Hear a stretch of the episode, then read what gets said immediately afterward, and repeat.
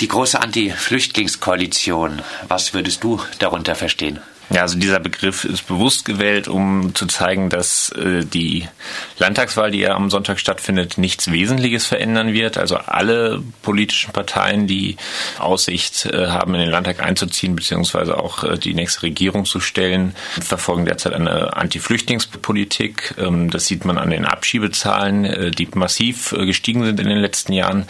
Ähm, das sieht man aber auch an den Gesetzen, die in letzter Zeit ähm, verabschiedet wurden, ähm, und zwar mit Zustimmung des Bundesrates, das heißt mit Zustimmung der grün-roten Landesregierung ähm, Baden-Württembergs. Und wir wollen damit halt zum Ausdruck bringen, dass die Landtagswahl aus unserer Sicht, Sicht nichts Wesentliches ändern wird und dass es äh, notwendig ist, auf die Straße zu gehen und zu protestieren. Gehen wir ein bisschen weg von den Gesetzen hin zu den Äußerungen, hin auch zum Diskurs. Dieser ist vielleicht in Politik und Medien nicht ganz so schlimm wie Anfang der 90er. Trotzdem lässt sich der Rassismus doch an sehr vielen Stellen finden. Kann man aber trotzdem jetzt ein bisschen sagen, CSU und besonders AfD, die tun sich mit den rassistischen Sprüchen wirklich besonders hervor und die anderen sind dann doch um Mäßigung bemüht?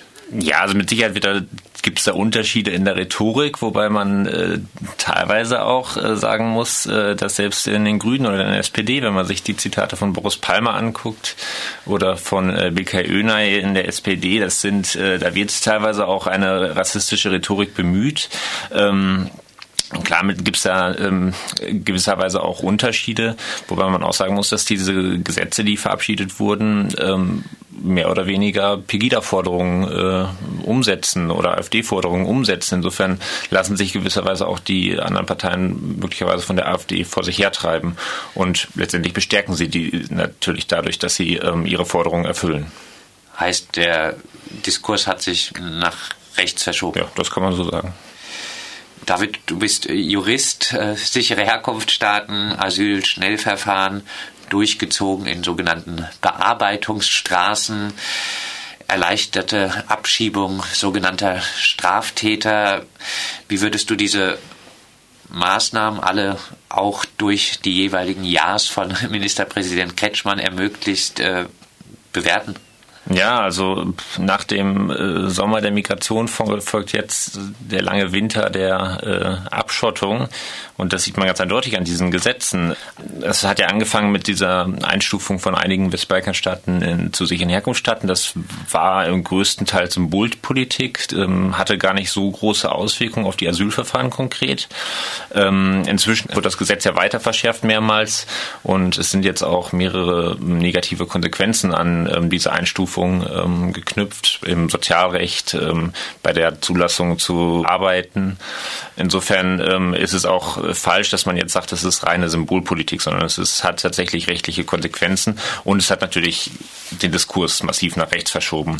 Und jetzt kommen diese Asylschnellverfahren. Das ist natürlich einerseits äh, teilweise positiv, dass auch, äh, dass Leute schneller Sicherheit haben. Andererseits gehen dabei natürlich rechtsstaatliche Standards verloren ähm, und ähm, insbesondere ähm, die Feststellung von krankheitsbedingten Abschiebehindernissen wird extrem erschwert. Man stelle sich äh, vor, jemand hat eine posttraumatische Belastungsstörung und ähm, jetzt soll innerhalb von einer Woche hier entschieden werden, ob der abgeschoben werden kann oder nicht. Das ist schlicht nicht möglich, in dieser kurzen Zeit ähm, ordentlich eine Krankheit zu diagnostizieren und ein Gutachten zu verfassen, das dann auch akzeptiert wird vom Bundesamt für Migration und Flüchtlinge, ähm, weshalb ja auch die Bundespsychotherapeutenkammer auch massiv protestiert hat gegen dieses Gesetz. Das alles hat nichts gebracht und die Gesetze werden weiter so verabschiedet.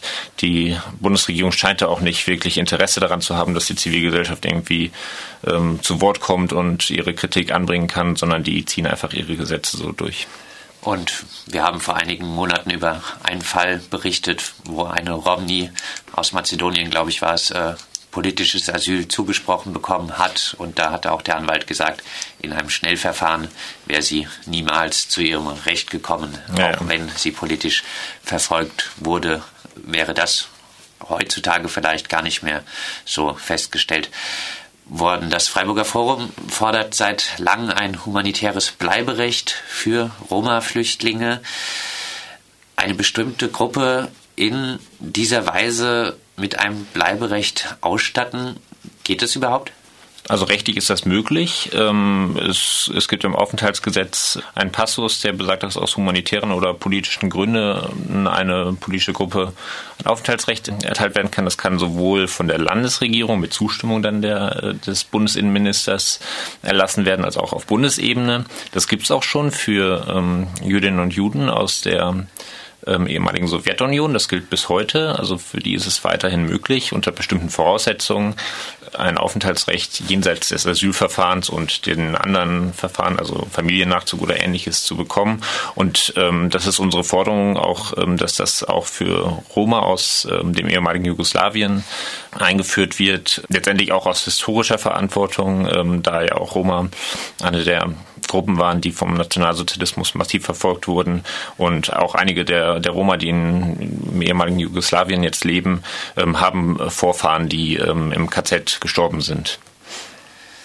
Vielleicht als Abschlussfrage, einen Tag nach der Demonstration am Sonntag sind Wahlen. Du hast schon gesagt, Grundlegendes wird sich bestimmt nicht verbessern für Flüchtlinge, auch nach der Wahl, egal wie diese ausgeht. Warum sagst du trotzdem, sollte man am Samstag äh, auf die Straße gehen?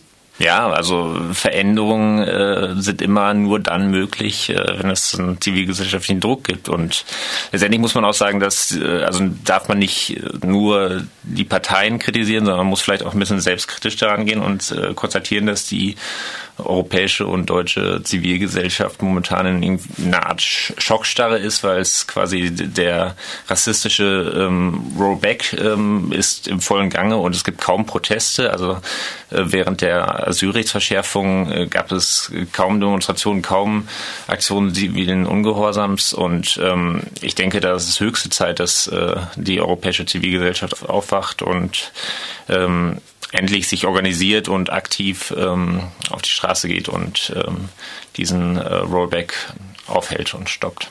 Raus aus der Schockstarre, also gegen Rassismus und Abschiebung. Am Samstag Demonstration in Freiburg. Ab 14 Uhr geht's los an der Johanniskirche.